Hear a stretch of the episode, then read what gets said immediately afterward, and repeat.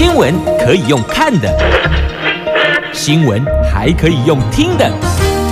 亲切的早安问候，专业的新闻分享，欢迎加入美英主持的 News Online，说新闻给你听。欢迎您再度锁定收听 News Online，我是美英，我是谢美英。在进入今天四大报的三则头版头条新闻之前呢，我们先来关注天气概况。在今天北北桃白天的温度介于十五度到十九度，在竹竹苗白天温度介于十六度到二十二度，那落差在于呢，北北桃白天。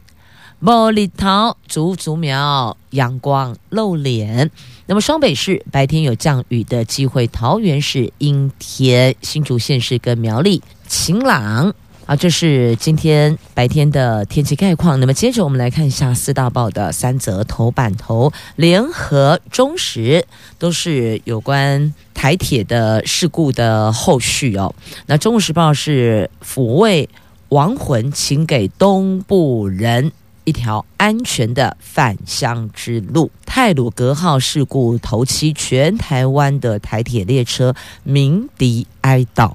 联合报则放在政府的态度，从前年的普悠玛事故之后，那行政院有规划要推动改善小组，但是到现在加上了。五十条人命还是没成立耶，而且他们是在去年的断轨成功站断轨事件后才召开专案会议的。而林佳龙曾经建议要成立台铁的改革推动小组，但似乎到现在都没个影。好，这是联合头版头的新闻。那自由时报头版头条，要考机车驾照的朋友，请看过来了。机车考照从五月三号开始，一律要笔试，即便你有汽车驾照，也要考。这个算是考照的大变革。苹果头版版面，这国防部长邱国正震怒，恐怕军方有百来人会。受到惩处，到底什么事情会让部长如此生气呢？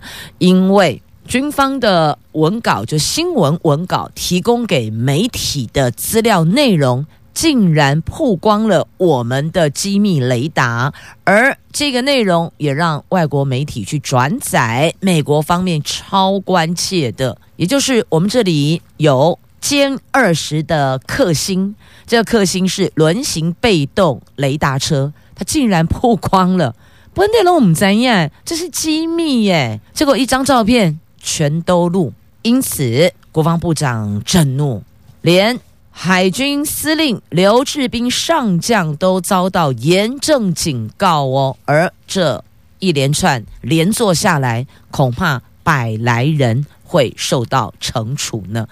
所以说，这机密的文件、机密的内容。机密雷达怎么可以就这样曝光了呢？啊，我们军方的螺丝是现在都没有螺丝了吗？是直接靠拼装的吗？所以这真的是很离谱哦！辅导长诶，竟然这么大的 trouble！好，就是苹果今天头版头，而且特别 po 了苹果独家。好，以上是今天四大报的三则头版头条新闻。来，我们逐一来看详细的新闻内容。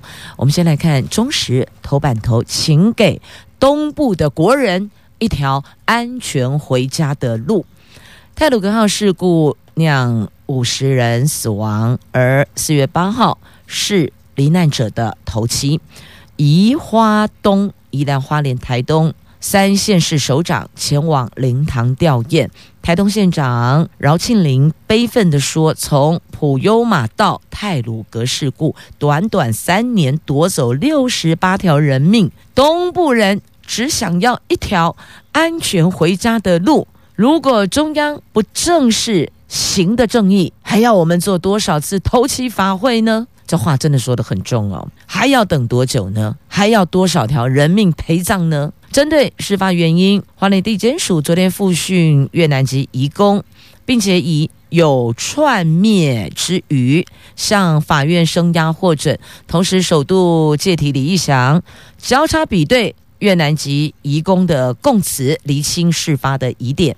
承包商东兴营造也涉及借牌围标的部分，由检方跟廉政署还有调查站带回东兴营造负责人黄平娥、林长青等等有十三个人，厘清是否涉及官商勾结、人谋不臧及公共工程的弊案。花莲县长徐榛蔚、台东县长饶庆林。宜兰县的副县长林建荣，他们三位昨天上午前往花莲殡仪馆吊唁太鲁阁事故亡魂。饶县长哽咽说：“东部人高度依赖铁路，无奈成功买到票之后，还不一定能够平安回家。买票就很艰困，顺利买到车票先别高兴，买到车票不代表有平安回家的机会。”东部乡亲可以说是用生命在回家，用命搏回家。他呼吁肩负责任的人不要把责任甩锅，要正视事故带来的反思，加速东部铁道全线双轨跟电气化设备。强调东部人也爱台湾呢。我们虽然住在后山，但是我们就爱台湾的呀。我们也想要安全回家呀。这是台东县长发出的不平之鸣哦，而且这话说的真的很重。的确，你看三年来六十八条人命还不够吗？到底我们的反思、检视、检讨、改进在哪里？东部的朋友跨不啦，每一次都是用命在搏回家的路。然后花莲县长徐榛蔚也呼吁重新检视通行安全，你赶快重新呢、重新代表公这不是讨起盖啊！拜托给我们一条。安全的道路，过去有说啊，开车哦，可能比较疲劳，长途跋涉，精神不济，很危险。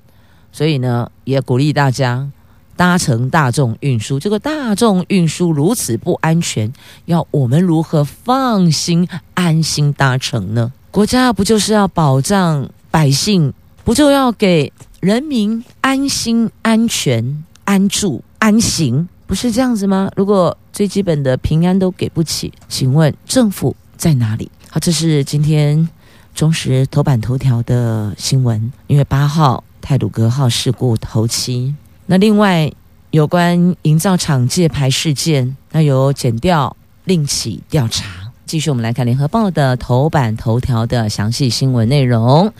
那这一则新闻内容，邀大家一起来寻觅，寻觅什么呢？寻觅台铁的。改革推动小组到底都为内？如果当时采纳了交通部长的建议，成立了改革推动小组，会不会上礼拜的这一起泰鲁格号事故就不会发生了呢？有没有这种可能性呢？来，我们看详细的新闻内容。泰鲁格号事故。意外掀起的行政院迟迟没有核定前年普悠玛事故台铁总体检报告争议。当时交通部长林佳龙他曾经建议要成立台铁改革推动小组，可是却迟迟没有下文。昨天行政院解释，行政院说苏院长去年指示副院长沈荣金用专案会议督导台铁。不过，媒体深入了解后，沈荣金主持会议只有七次，而且时间点是在去年五月成功站断轨事件之后。哎，啊，不是前年普悠玛事故就发生了吗？发生后，交通部长就建议啦，啊，行政院长就说要专案会议呀，啊，结果嘞，然后嘞，一直等到成功站的断轨事件之后才开始开会，而且这些会议大多停留在。技术层面并没有触及台铁改革的核心议题，并没有喂，所以不禁想要问：这个会议停留在技术层面的会议，是不是有开有交代，让外界看到哦，我我问我得走哦，然后就一句话带过去的，是这样子吗？这应该不是我们要的吧？那外界质疑普悠玛事故后，行政院原来规划成立改善推动小组，但到现在没有成立。那对此，行政院的发言人罗秉成说，苏贞昌去年特别指示沈荣津用专案会议的方式督导改革工作，相信用副院长层级办理，功能应该不下于政委主持的推动小组，重点要能够真正的推动执行，不要太在意名称是什么。这个是罗秉成供给了啊！不要太在意名声是什么，我们在意的是实质的改革是什么。但这个会议都停留在技术层面呢，哪有什么实质的改革？所以哦，不要甩锅呀！就像饶庆林县长说的，一直甩锅无济于事，不会来不会去假拍款。我们不是看不懂，真的这样演下去很难看呐、蔡总统前天指示对台铁组织文化及财务状况进行改革。林佳龙这个礼拜二也针对台铁七大面向提出了改革建议。那曾经参与多次政院会议的人士透露，会议都在讨论断轨的事，像是请运安会协助检视台铁有没有能力开标、巡检车验收、电感焊等等的问题。这些都在讨论断轨后续及如何加强巡检。台铁总体检报告内容则没有讨论，会议大多停留在技术层面。对于台铁真正的痛点，就是组织结构及财务状况，完全没有探讨，没有碰触。那台铁总体检报告出炉，啊，下文呢也是没下文呢。啊，跨部会的结论在哪里？还是没结论呢？那是不是行政院应该要扛起协调的责任呢？这个部分也没有个眉目，所以。这些会议到底效度在哪里？是有开有记录有列几年几月几号开了什么会议，然后呢，然后就没有然后，就这样子吗？这不是国人朋友要的结果啊！那也有人在询问，那铁轨上面突然遭到重物撞击，有没有那个反应警示？立刻反应警示，就有点类似，譬如说了哦。呃，一般民宅的或是公司厂区的保全，比如说有用什么红外线连接之类的，如果有异物侵入，那么就会发出警示啊。请问铁轨一辆工程车这么重的摔落在铁轨上，而且前后轨道没有其他东西，就这么一个点，一个点上突然有重物压了上来。啊，难道没有及时反应的警示的连接或设备吗？这个我们不清楚啦，所以提出这样的质疑。那列车经过一定有它的长度，那也有班次，那都可以输入。那这不在时间内会通过的，而且是一个点，一个点上面的重量突然有重物重压，难道没有反应吗？有没有这样的一个设备？可以杜绝将来万一如果又发生类似的事件呢？有没有？这是外行人想要询问内行人的啊，有没有这种设备？如果有的话，是不是应该要建置？这样子，不管未来如果有人卧轨，亦或者类似其他有物品掉落在铁轨上，都可以及时通知即将通过该路段的列车的司机员，他可以马上。做紧急处置，他可以立刻赶快先减速，就可以把那个伤害跟撞击后续遗憾降到最低，不是这样子吗？好，这是我们提出来的一些小小的不清楚的地方，但是呢，大家来讨论嘛。如果这是可行的，那不管要如何去建置它，我们都得要达标，因为毕竟要给百姓。平安的生活是政府无可推卸的责任，不是吗？来，继续呢，我们要关注的是《苹果日报》头版头条的新闻。这泄密案非同小可，而且是国家机密，是国防部的机密耶！只用两张照片就把国军最先进的雷达机密资讯给泄露出去了。这媒体披露，海军中平军舰。日前在澎湖完成了运补任务，那没想到这一艘中平军舰的辅导长事后提供新闻文稿给军方媒体刊登的时候，竟然把中科院最新研发可以侦测中共歼二十隐形战机的轮型被动雷达车给曝了光，而这个新闻经过外国媒体转载后，引起美方高度的关切，国防部长邱国正是超震怒的，要求八关彻查，更严正警告海军司令刘志斌上将。那军方人士说，这个案子恐怕会将近百人将遭受牵连，有数十人恐怕难逃记过的惩处呢。那国军各部队已经被下令要保密防谍，海军司令部昨天更召开了扩大检讨会，重新律定泄露军事机密的严重性。但是海军昨天强调，保密是军人基本职责。昨天的会议是政战部门例行的工作汇报，并没有针对个案实施专案检讨，也没有人员受到处分。呐，你说没有人员受到处分，相信吗？我们当然不相信啊。发生这么大的事情，捅了这么大的篓子，出了这么大的包，怎么可能没有人受到惩处呢？如果这样子都没事，那以后还拿什么纪律来要求呢？是啊，那美国也忧心跟台湾交流也泄密，就 kon Boy，他们可能跟我们有某些不同于以往的互动，这个也是机密层级的，但如今连。这个轮型被动雷达车就一张照片就出去了，如此松散，毫无把关。美国当然也忧心啊，就像我们平常跟好朋友啦、闺蜜啦、哥们呐，去诉说自己心里的秘密的时候，你也希望对方不要说出去啊。如果对方是个大嘴巴放送头，你不昏了啊？你的事情，全世界拢怎样？全世界拢怎样啊？所以美国方面也忧心啊，他往来的对象也必须要嘴巴上拉链的。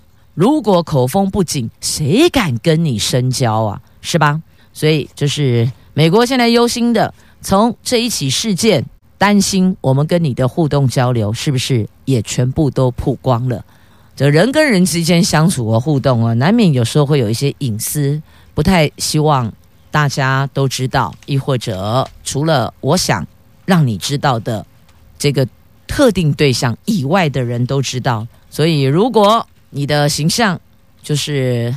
大家觉得阿里差不多有些安内，你会发现人生有很多机会都会错失了。譬如说，可能可以有闺蜜，可能可以有哥俩好，但是呢，大概认为今你算是怕了你了，因为你会张开你的大嘴巴呀。但是美英要告诉你的是，闭上你的大嘴巴，不然你会错失很多好朋友，同时也错失很多人生的机会。好，闭上嘴巴是很重要的，要张开嘴巴很容易，但是嘴巴上拉链呢。接着我们再来关注的是《自由时报》头版头条的新闻，叫机车考照大变革，被考欧多拜驾照的朋友，你要注意听喽。以前应该讲现在啦，因为他这个还得要修法通过了，但是已经有在着手喽，就是有汽车驾照的朋友。你可以直接去骑轻型机车，不用再另外考照，对不对？有没有？但我跟你说，以后都不可以的。啊，再来，有汽车驾照者，你要去考机车的驾照，因为可能你要骑乘的是 CC 数比较大的重型机车，那就必须得要考取机车的驾照。但以前哦，就是你已经有汽车驾照的，那你机车驾照你就不用考笔试，对吧？那告诉你。以后都要考笔试啊？为什么以前不用呢？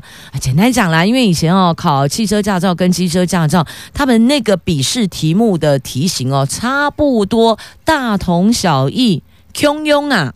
所以以前就是，如果你汽车驾照都拿到了，那你机车驾照的部分笔试就直接略过哦，那就往下一关前进。但现在没有喽，因为现在的题库题型变得比较多，也比较活泼。原来是六百题，现在是一千六百题，所以要雷同的几率相对也降低了，而且笔试题数也从原来四十题增加到五十题，另外还新增了一百二十题机车情境式考题，是模拟机车驾驶人上路容易面临的危险驾驶情境。那汽车跟机车驾照笔试内容。已经做分流，而且有显著差异性，所以从五月三号开始，一律都要考笔试。这样子了解了吗？所以如果你五月三号之后才要报考机车驾照的，即便你已经通过了汽车驾照，但还是得从头再来笔试，重新 run 一遍。那再来还有一个这个。有做调整的，就是刚刚美英特别提到的，以前就是有汽车驾照朋友可以直接骑乘轻型机车，就五十 CC 的轻型机车，以后都不行了，通通不可以，还是要重新考取机车驾照。那再来还有，我们也特别鼓励民众要考机车驾照的，先到民间的合法立案的驾训班去参加普通重机车驾训班次，因为。有许多的肇事风险降低，是考驾照者有先去补习班去参加这些术科的啦，还有学科的就学习课程。所以呢，他其实上路之后拿到驾照，上路之后，他对于危险状况的应变是有比较高的，那也相对的也降低了交通事故的风险。所以我们要补助你在。十一月三十号之前报名参加合法立案驾训班，设有普通重机车驾训班次，而且你真的完成了六个小时的学科、十个小时的术科，还有术科实地模拟训练，还考取机车驾照者的训练费，补助你一千三百元，预计补助一万名，这样了解了吗？好，这是在今天《自由时报》头版头条要讲述的重点，在这儿用公口力听啊，比较通俗的，让您知道它的改变哦。两大项应该叫二加一了哦，就是一样要考笔试，然后有汽车驾照者也不得直接骑轻型机车，这是两大重大变革。那二加一加一加在哪里？加在那个补助的部分。这样子重点整理有清楚了吗？来继续我们前进，中时联合自由头版版面的重点新闻话题哦。来看三大报在头版都有这一则，这个是向心共谍案。我们查了五百天，到底查什么？本来查共谍，就查一查，怎么变洗钱案？那哎啊那类，现在向心夫妇涉及洗钱被起诉了。这向心痛批，这逻辑混乱嘛。哪有共谍把共区资金洗到敌方的？那我真的 扣零了！你们有没有问题呀、啊？你们脑袋醒一醒吧，大概是这样子哦。然后现近期呃，这个现近期满前起诉。啊，要不然的话呢？你看，本来把它 hold 在这儿哦，你不可以啊，不可以出境啊，不可以怎么样？但是啊，起干起刚起刚鬼起来呢啊，到底查到哪里去了哦？这向心讲的好像也对哦啊，哪有共谍把共区的资金洗到敌区去的？好，那这个逻辑不通的部分，是不是要把它厘清？那但是呢，据了解，他们这对夫妻来台湾置产的钱，疑似全部拿赃款来支付哦。只买了三座豪宅，两亿九千万元呐！这大陆籍的男子王立强自称共谍影响台湾选举，那减掉介入追查中国创新投资行政总裁向新及他的夫人。公亲涉及违反国安法，所以限制出境嘛。两个人被限制出境一年多了。台北地检署昨天赶在限制出境禁令期限之前，以两个人透过购买台湾豪宅的方式洗钱七点四亿元台币，依违反洗钱防治法起诉，申请没收豪宅。官法部分。还在侦办当中啊。那么当初北检大动作，以涉及共谍案为由，禁止向新夫妇离开台湾。但昨天并没有说明共谍案侦办的进度，只表示另案侦办，并且以追诉件一审台北地方法院，建请法官立刻分案，一职权裁定对两个人持续禁管。那向新昨天发表声明说，台湾检察官逻辑混乱，既然说他跟公卿是共谍，中共的共哦，匪谍的谍，说他们俩是共谍，那怎么可能会有这共谍把共区的资金洗到敌区的道理？意思说，说，那既然我是共谍，那我怎么可能会把中共就是对岸的钱洗到台湾来啊？洗到我们所谓的敌区来？怎么可能？钱当然要搬回去啊？怎么可能一直往这边丢呢？他说这个逻辑不通。那法界人士质疑，如果向心确实违反国安法来台发展共谍组织，检调经过这段时间的调查，如果有证据，就应该起诉，不以养案。养养案，我们都听过嘛？哦，就是这个警方啊，或是检方啊，啊，反正就是养案子，养着养着啊，在养案说不可以啊，就律师说，法界人士说了，不应该养案，或是假共谍案之名侦办，却只查洗钱案。那曾经侦办共谍案的执法人员也质疑哦，一般共谍案都是长期搜证，有足够证据后才会出手。一次性收网，那从检方昨天的起诉内容来看，显然并没有掌握向心夫妇来台湾刺探机密或是发展组织的证据呀！啊，怎么查共谍案查一查变洗钱案了哦？那另外有律师质疑，检调以共谍案为名追查一年多，最后却在限制出境禁令期限之前起诉洗钱罪。难逃外界的政治办案的批评啊！好，所以这事儿到底是真有其事，还是扣个名字？其实就是要正式办案，是要处理洗钱的部分。那到底有没有洗钱？那检方是说，向心夫妻替中国吸金集团买豪宅漂白啊！如果要买豪宅，那是不是应该要买在对岸？怎么会买在这里？买在这里，他也不可能把土地连房子搬走啊！土地跟房子搬不走的啊，那只有钱搬得走啊！再把钱砸在这个地方买搬不走的不动产，这个的确听起来好像是怪怪的啦，但要厘清。要把这个逻辑打通，可能还是得靠办案的检方说清楚、讲明白了。好，这个是在今天三大报头版版面都有报道，虽然不是摆在头版头，但是呢放在头版版面。好，那继续呢，我们再来看中时头版下方还有这一则新闻：这绿色和平组织痛批日本政府只想图个方便，怎么说呢？因为。福岛的核废水，核能的核哦，核废水排入海。日本拟四月十三号进行决议。这日本的三一一核灾都已经过去十年喽，但是福岛第一核电厂持续产生这个核废水。明年将达到储存量的极限，而如何处理刻不容缓。根据日本媒体的报道，日本政府要在四月十三号，就下礼拜二，决定把稀释后的核废水排入海里。去年十月，日本政府就曾经考虑正式敲定排污入海，但是引发日本渔业界和台湾、韩国等周边国家的反弹，而今。争议再起，因为他们说要决议，四月十三号决议，是不是直接把那个稀释后的核废水直接排到海里面去？那这样有没有可能会影响海洋生物呢？当然有啊！所以日本的渔业界，还有台湾、韩国等周边的国家，当然反对，当然会有反弹声浪啊！那所以绿色和平组织痛批日本政府只想图个方便、便宜行事啊！好，这个。是在今天中时头版下方的新闻，那详情您就自行翻阅啦。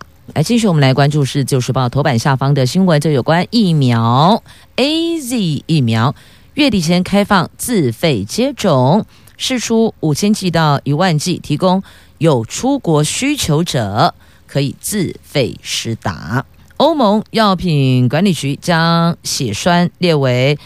阿斯特捷利康新冠肺炎疫苗非常罕见的副作用，并结论施打疫苗好处仍然是利大于弊，也就是说呢，施打好处还是大于风险的啦。也建议各国继续施打。指挥中心昨天经过专家会议讨论，决定维持 AZ 疫苗的接种政策，而且最快下个礼拜将讨论试出疫苗提供自费使用，渴望四月底前开放，预估可以提供五千剂到一万剂呀。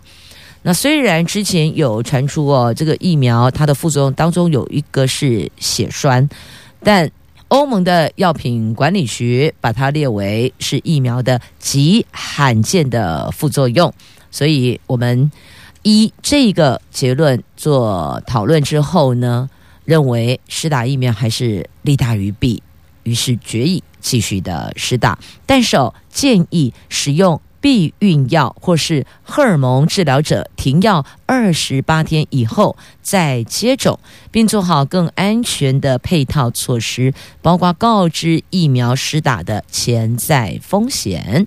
那如果依现在来讲，疫苗假设五月底它可能赏味期限就到了，那现在针对如果在使用避孕药或是荷尔蒙治疗者。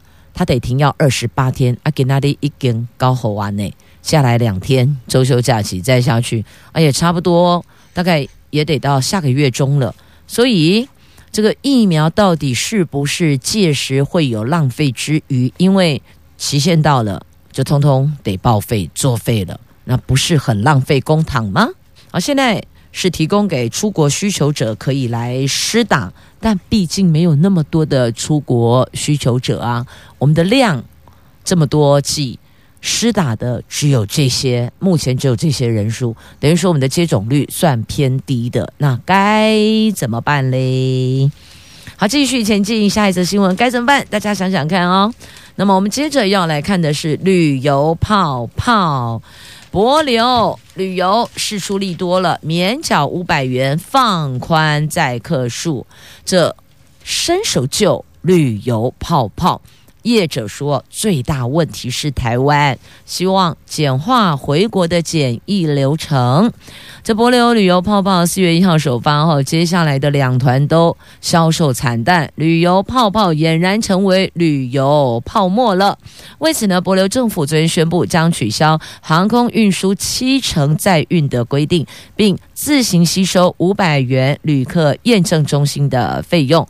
旅行业者乐见帛流释放利多，不过也有业者认为，最大问题不在帛流，在台湾回国检疫流程要简化。才有吸引力，要不然呢，还是继续低迷，泡泡不成，反而变泡沫了。那到底我们研议要松绑、加强自主健康管理的内容，实质内容如何？譬如说，如何放宽啦、何时调整啊？显然这些都没有进一步的说明，所以业者也很急呀、因为每周两。班次就是两团嘛，但现在哦卖的并不好。那博流旅游泡泡初期由华航执行飞行任务，每个礼拜两班，载客数限制在七成，有四天三夜跟五天四夜这两种游程可以选择，团费是七万带到九万不等。不过却因为团费太高、出游限制太多等等因素，导致博流团买气算是相当差的。所以业者也点出问题，就在台湾的回国检疫流程是否能够简化？那再来费用的部分还有没有可以降低的空间呢？好，再来我们要关注的这个是自驾公车，台南有两路线现在试乘自驾公车哦。这台南市自驾公车上个月完成南科跟沙仑两条路线的载客试乘。昨天在市长见证下，有四家厂商签署合作意向书，宣示自驾公车台南队成军喽。预计十月份上路，比照公车路线收费载客，渴望成为全台湾。两条商转自驾公车路线的首发，除了台南、双北市跟桃园等县市也有类似计划，正在全力的推动呢。那桃园是在虎头山创新基地进行自驾电动巴士研发、营运及行进测试，而且在机捷的 A 十七站的青埔机场，无人自驾电动巴士开放场域进行不载客测试，预定四月底或五月初进行载客的测试呢。那新竹县十二号起到七月底，每天深夜的十点到隔天凌晨一点这三个小时，在竹北市沿着光明六路、文心路进行无人车自驾测试。如果顺利的话呢，八月进阶为载客的自驾测试呢。那新北市的智驾。电八一六八去年四月在海兴市镇测试，八月开放载客测试，十二月开始混合车流测试。新北交通局说，未来计划延伸到新市二路、沙仑路，原先一辆测试车会提升到三辆，但要等中央核定补助计划后，才能拟定下一个阶段计划执行的时间呢。那台北市府则是携手。台湾智慧驾驶公司的自动驾驶巴士计划，目前取得经济部核准，可以展延一年。那这个月起进行第二年测试，先前车速只有二十公里，希望能提高到三十公里。另外也改善刹车不顺的问题。好，这个是我们收听范围内各县市，包括双北、还有桃园、新竹在自驾公车部分目前的进度哦。因为台南俨然已经成了全台湾。首发的自驾公车上路的城市，那我们呢？来继续，我们来关注哦。在大陆竟然用台积电晶片去研发及音速武器耶！飞腾公司替共军当掩护，美国宣布列。黑名单，台积电说出口都遵循法规。这是根据《华盛顿邮报》的新闻报道。中国大陆正利用军民两用技术的灰色地带，使用美国技术、台湾世新设计，并由台积电生产的晶片制造超级电脑，在极音速武器研发取得了优势呢。所以，美国宣布把它列黑名单。好，那继续呢，我们再来看一下这个国徽党徽呀。内政部要国民党改党徽，啊说国徽不改，国民党党徽要调整。那评估报告出炉指，国徽是凝聚国人情感，不宜轻易修改，所以你党徽得尊重国徽，要改你们改。那国民党又有话说了，哎，是先有国民党的十二道光芒的党徽，后来才国徽，所以这到底谁要徽？这下子真的有得灰了。这针对立法院要求评估更改国徽的必要性，内政部昨天提出了评估报告，表示国徽作为国家象征，不应轻易修改。但国徽与国民党的党徽类似，党国不分的时代已经过去了，政党的标章应该要应时代变迁，尊重。象征国家的国徽适度调整。立法院一月份临时会通过了时代力量立法院党团所提案，要求内政部针对现行国徽跟国民党党徽相似，是否需要更改进行评估的主决议。那内政部长徐国勇表示，会在四月九号前完成评估报告。昨天四月八号送。立法院就我们的评估报告完成了，送进来，来各位委员，您看看如何呢？那内政部认为修改国徽姿势体大，绝对不是单纯修正法律，或是耗费大量公帑重新设计制作这些运用国徽的项目，还需要思考的是对内会造成争议。扩大意识形态冲突，而无助于团结对外的优先课题，对外甚至影响我国国际活动空间，所以认为应该是由政党去调整自己的党徽，而不是国家来改国徽呀。您认为呢？好，再继续要。提供的新闻讯息是，网拍平台禁止刊登盗版品的广告哦，这是著作权法二十年来的大翻修，不配合下架可处两年徒刑。好，再继续，我们要关注的就是《自由时报》头版的这一则图文。这位摄影师在垦丁十五年蹲点十五年做什么呢？拍梅花鹿。梅花鹿所有的私密生活全都入镜了。这个是富裕有成、移居恒春半岛的摄影师吴家坤。十五年前，他开始记录当地梅花鹿的生态，从原野奔驰的壮阔，到梅花鹿扮害羞的事，就私密的事，他都完整拍摄记录。他首次在垦丁举办摄影展，叫做“半岛寻鹿”，很多珍贵的画面让民众直呼：连这个也拍得到，太威了吧！那你要想想看，他蹲点十五年呢，这次展出可是十五年磨一剑，而且他说这次的展览是从一千张照片中精选出三十幅展出，画面包含了梅花鹿的一生呢。要知道梅花鹿的一生，到这来看个照片展就全然掌握了。好，那再继续带嘎嘛，今天深夜 K 嘎。要参加相关行程的朋友们，要留意一下天候状况，注意携带保暖衣物。也祝戴嘎嘛 Kiga 圆满顺利。来，节目最后要送上的这一则超暖心的新闻，美英特别把它压在最后一则。我先把标题恭候立听，你就知道为什么很暖心了。这一组大队接力堪称史上最暖心。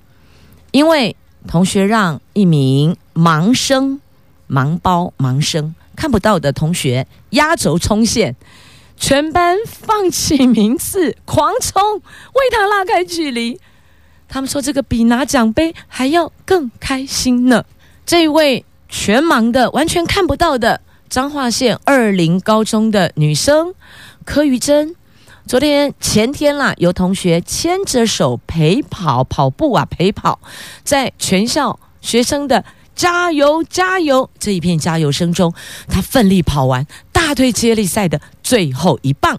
我们都知道，大队接力第一棒跟最后一棒是最重要的，而他们班最后虽然没能拿下第一名，却是所有人心中的第一名。你看多暖心啊！这个新闻您 Google 一下。媒体都有报道，那在今天的苹果放在 A9 要闻版面很难得哦。苹果向来都是裸体加尸体放最重要的，但今天有这一则暖心新闻，特别拉出来跟您分享，同时也祝福你有愉快而美好的一天及周休假期。我们下周空中再会了，我是美英，我是谢美英。